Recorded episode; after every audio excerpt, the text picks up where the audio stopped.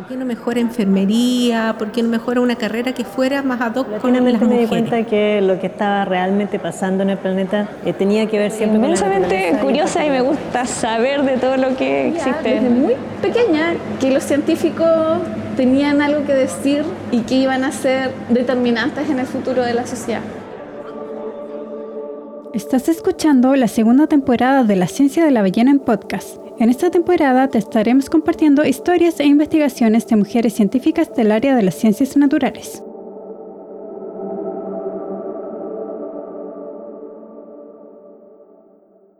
Bienvenidas, bienvenidos, bienvenidas a un nuevo episodio y estamos juntos con Vivian Jerez. Ella es doctora en ciencias, convención en zoología, académica del Departamento de Zoología de La Ballena. Hola, profe, ¿cómo está? Te trabaja en entomología. ¿Desde cuándo nació esa pasión como por, los bichitos? Desde que era alumna de pregrado, porque me gustaban mucho los, me gustaban los insectos cuando tuve los primeros cursos de zoología y empecé mm, a trabajar con un profesor, ayudándole. Siempre digo yo que yo empecé lavando frascos, todavía lo hago, eh, ayudándole en el laboratorio, en lo que fuera, y ahí emprendí los a empezar a, montar insectos en la filera, hacer el trabajo básico, pero desde pregrado. O sea, te estoy hablando desde cuarto a tercero, cuarto año de pregrado. Y desde ahí sus investigaciones han sido enfocadas en insectos y tiene algún grupo regalón de insectos. ¿Y qué es lo que estudia de esos insectos?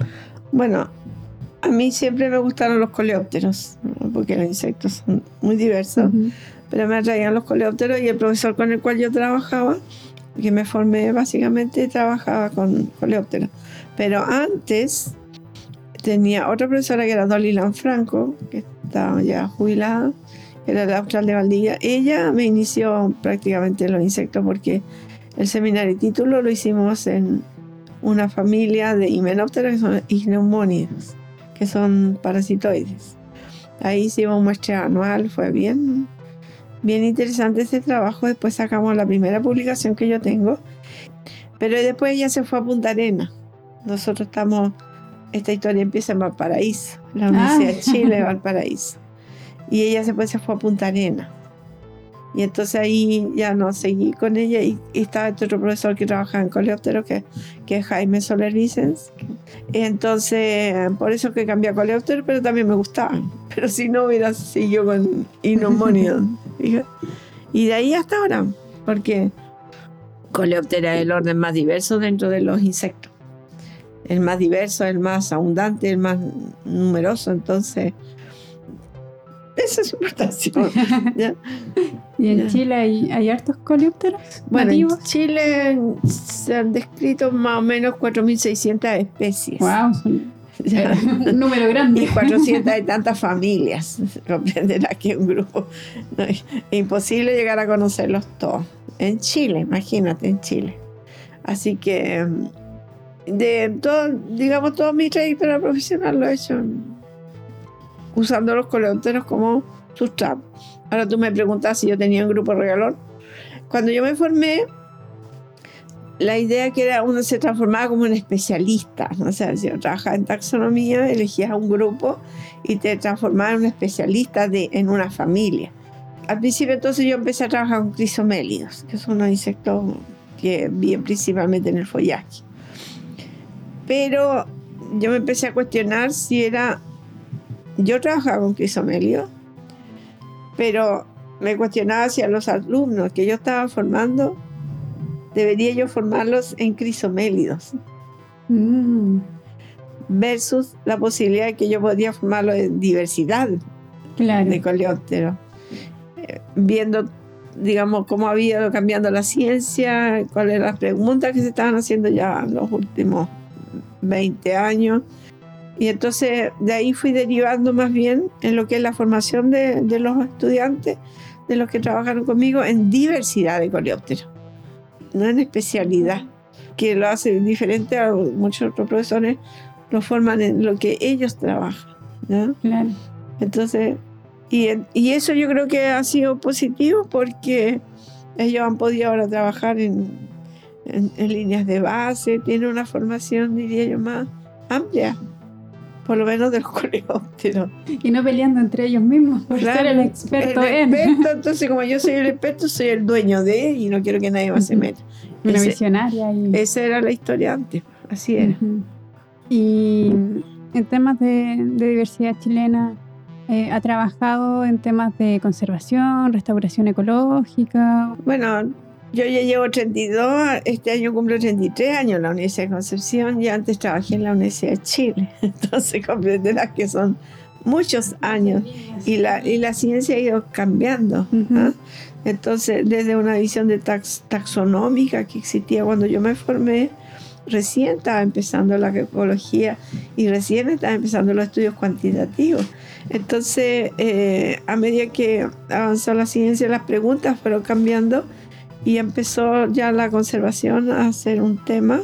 Y ahí empezamos, no a trabajar en conservación, yo no diría que yo trabajaba en conservación, pero sí nos hemos involucrado en aspectos de conservación, en proponer especies, por ejemplo, en este caso de coleópteros y otros insectos, para mm, las categorizaciones de, de los estados de conservación que tiene el Ministerio de Medio Ambiente en función de los criterios de IUCN.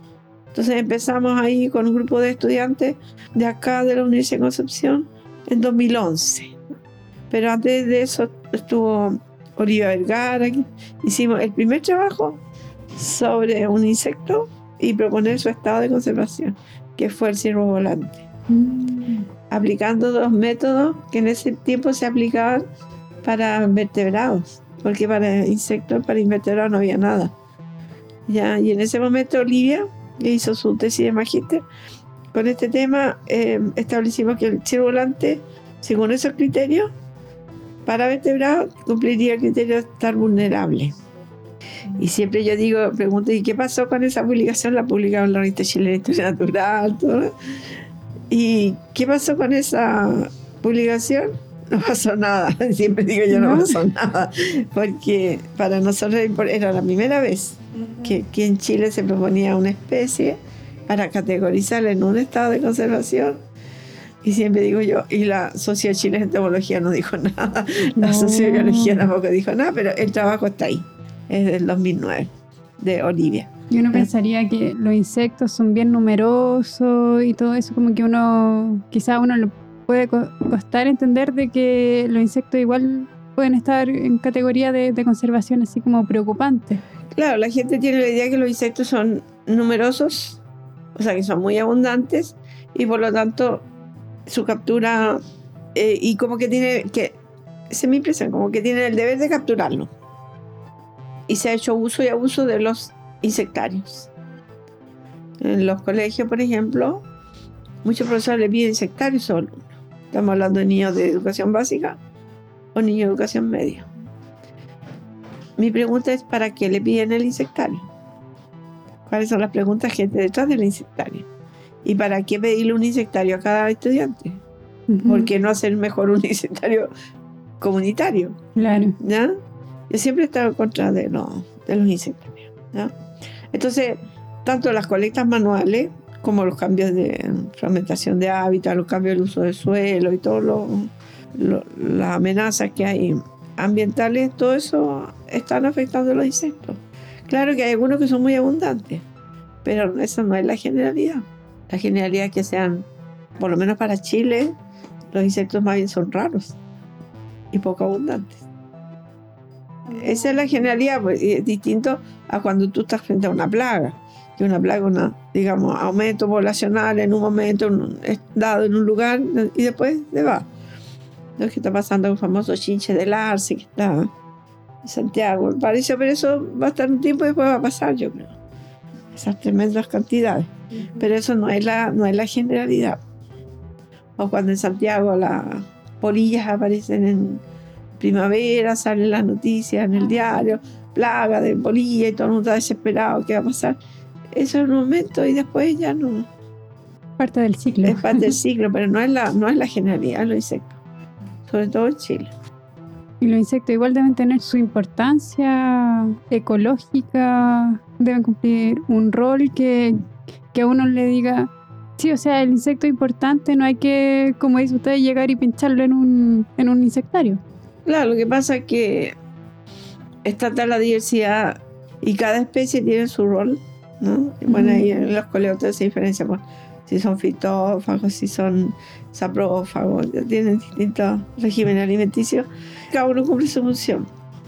Pero eso la gente no lo sabe, porque siempre llaman la atención los, mo- lo- los insectos que son, digamos, sinantrópicos, que están en las casas, las moscas, los zancudos, que en general le producen algún daño a las personas. Entonces hay que matarlos. Justamente, justamente, ¿no? Entonces eso yo creo que falta una educación también más eh, del, del rol que cumplen los insectos en la naturaleza.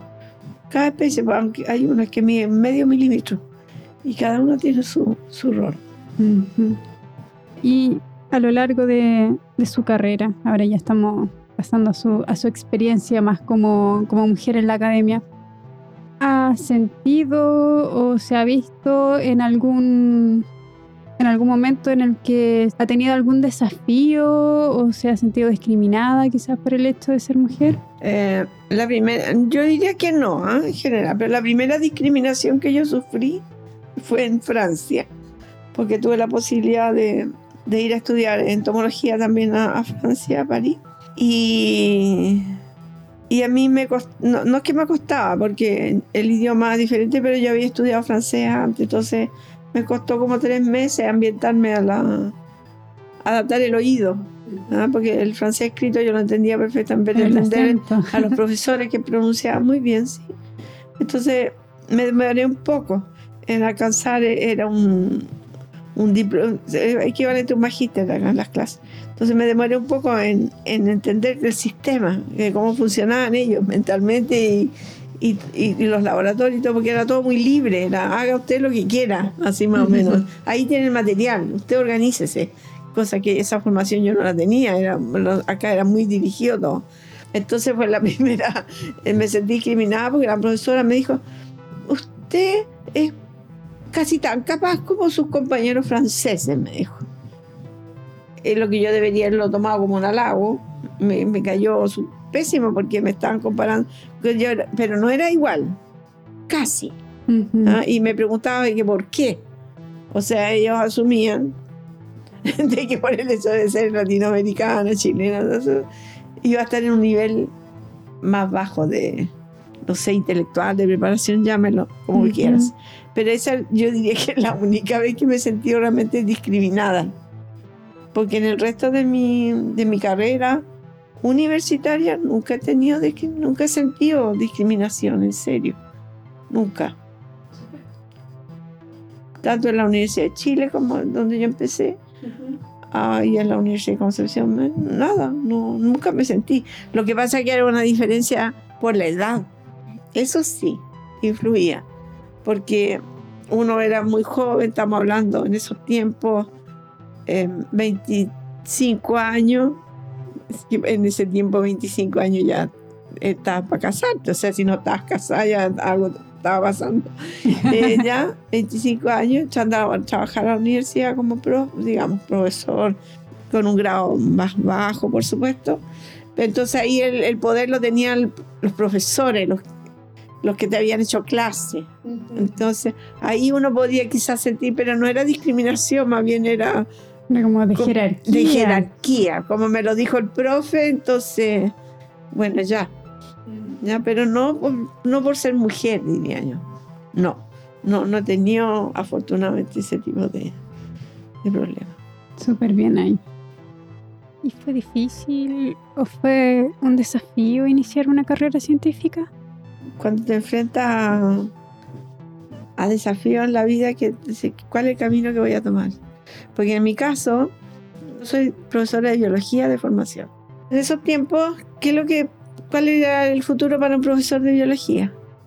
Ir a trabajar a un liceo del Ministerio de Educación, porque eran los mejores, los mejores colegios que había en ese tiempo, y los colegios particulares eh, siempre era- eran, estaban en desmedro de los, de los fiscales, se llama.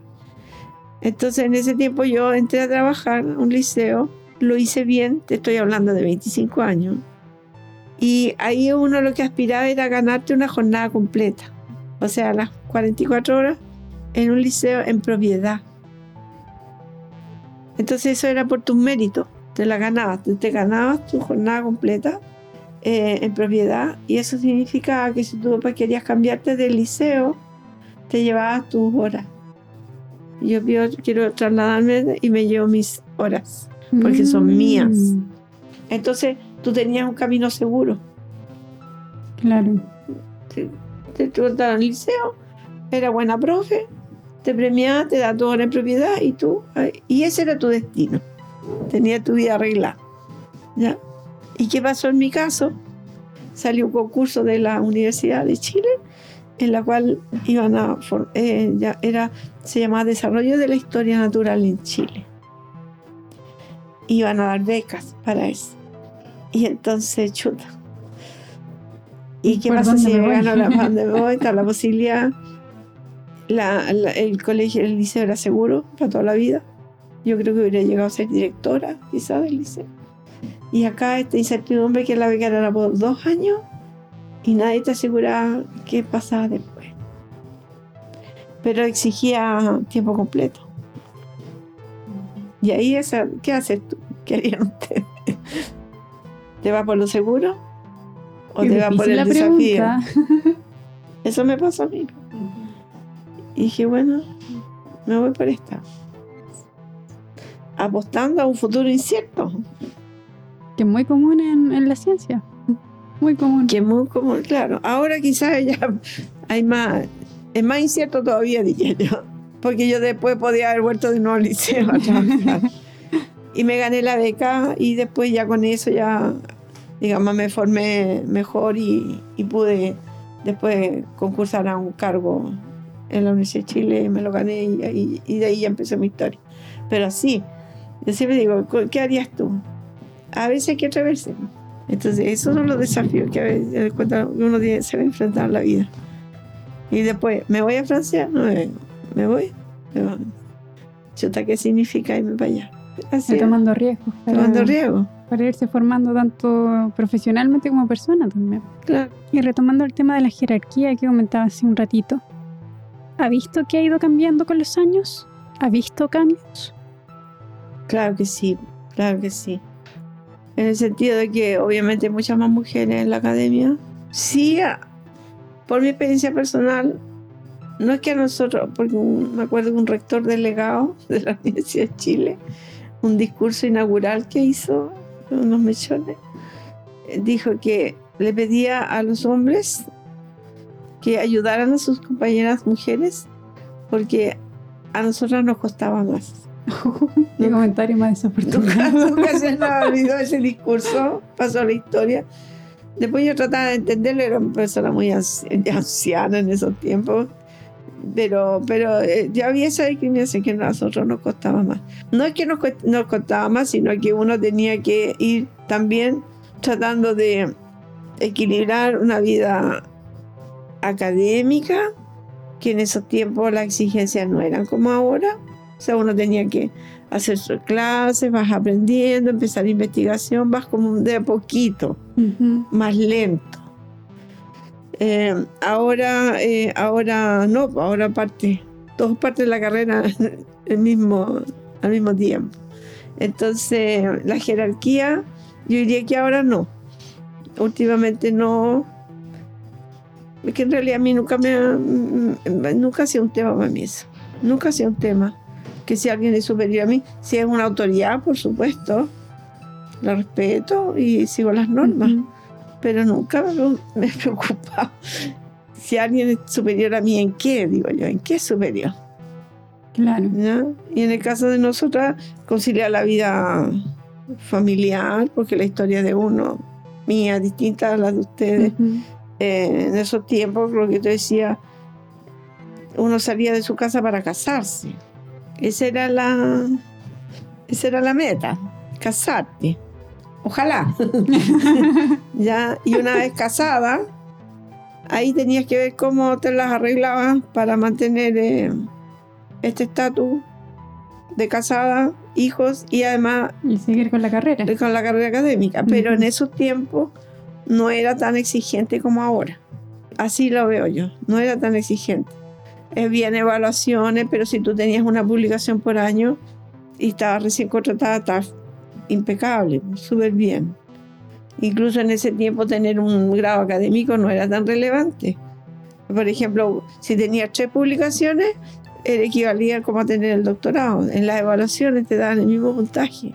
Y hay varios profesores de ese tiempo que decidieron no, no entrar a doctorado porque no era un, un factor que le fuera a determinar subir de grado, su- mejorar incluso el sueldo.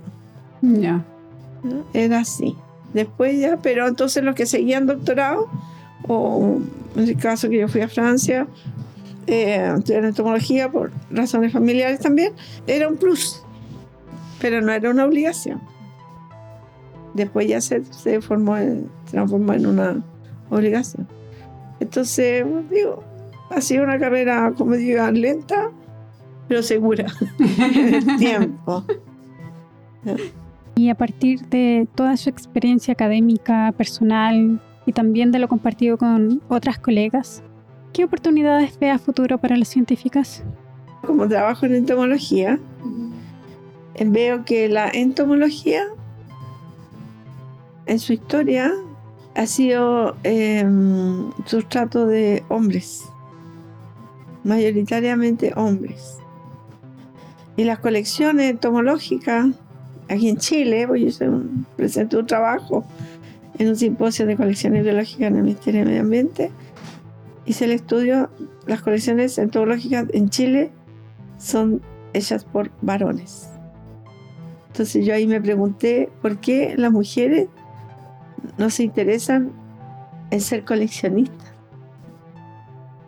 Esa es una primera pregunta. ¿Ya? Y entonces mi desafío ahora es, porque soy presidenta de la Sociedad Chilena de Entomología ahora, es que más mujeres se puedan interesar en la entomología. Pero en realidad ha sido un, como te digo, un objetivo de los de varones. Siempre me ha llamado la atención eso. Y la pregunta es por qué. O sea, la, la pregunta es por qué ha sucedido eso y, y no solamente en Chile, en el mundo en general. Entonces, hay menos entomólogas. Menos, siempre menos. Y en general hacen pocas entomólogas que sean, esa es mi visión, sean líderes, ellas. Porque siempre la mayoría ha estado siempre bajo el liderazgo de un varón. Siempre. En general. Entonces, eh, en estos momentos hay pocas mujeres entomólogas. Y, y, la- y las que trabajan en entomología, más bien están trabajando en aspectos moleculares, ¿ya? Ecolo- eh, aspectos ecológicos, pero lo que es taxonomía, eh, sistemática, prácticamente muy pocas. Y las que habían ya, o sea, jubilados, se han retirado, o ya no están en este mundo. Entonces, esa es una cosa que, que yo espero que cambie para la entomología. No, digo el resto de la ciencia, pero siempre me llama la atención. ¿Y por qué ha pasado esto? Porque por la historia misma de la mujer, por la mujer en general se casa ya, o sea, tiene su pareja, tiene sus hijos, y eso ya es un impedimento para hacer em, salidas a terreno. En cambio, los hombres, estos hombres que coleccionan, eh, acá en Chile, se, se, em, se juntan, son grupos de amigos que se organizan para ir, por ejemplo, un fin de semana, ya vamos a ir a Nahuelbuta, vamos a o vamos a, a, a la isla Quiriquina, o vamos, pero siempre, la mayoría varones, porque tienen la libertad Claro. la libertad, en cambio la mujer tiene la limitante, siempre ha tenido la limitante familiar, siempre. En esta historia de 30, de casi 40 años, ahora quizás las mujeres están más libres, o se sienten más libres, o, o quizás tienen más sistemas de apoyo, no lo sé. O simplemente no tienen hijos, que las limiten en, en ese aspecto que para la entomología es fundamental. po. Ir a terreno, colectar y hacer tus colecciones. Hay gente que gasta mucho dinero de su presupuesto familiar en mantener una colección en su casa. Las cajas, todo lo que significa mantener. Y después cuando la persona se muere, la pregunta es dónde va esa colección. Entonces, esa en general son ofrecidas al mercado, se ponen en venta porque la familia también ve que ahí hay una inversión. Muy pocas son donadas. Pocas llegan a los museos. Pocas llegan, claro, pocas llegan, a menos que sean adquiridas o llegan a museos extranjeros. Pero eso, eso yo creo que ha sido uno de, los problemas para que más mujeres estén en entomología y yo, creo que ese es un desafío. Y también una oportunidad, ya que hoy en día la mujer igual puede, puede tomar ese liderazgo y poder hacer esas colecciones. Claro que sí, pero hasta ahora todavía no- ni siquiera yo. O sea, yo he formado colecciones, pero acá para la universidad no, no, yo no consigo tener una colección particular. Ya. Nunca, Ujú. nunca hasta mi tener en mi casa. Digo, ¿para qué? Ujú. ¿Te fijas? Entonces, yo también he formado colecciones, pero, pero de trabajo, de investigación, pero para la universidad, no para, no para mí, que es la que te hago la diferencia. Muchas gracias, profe, por contarnos su historia, su pasión por los insectos, su estudio, su historia personal, su historia como académica y, y contarnos todo lo que piensa al respecto de estos temas. Ya pues, gracias a ustedes.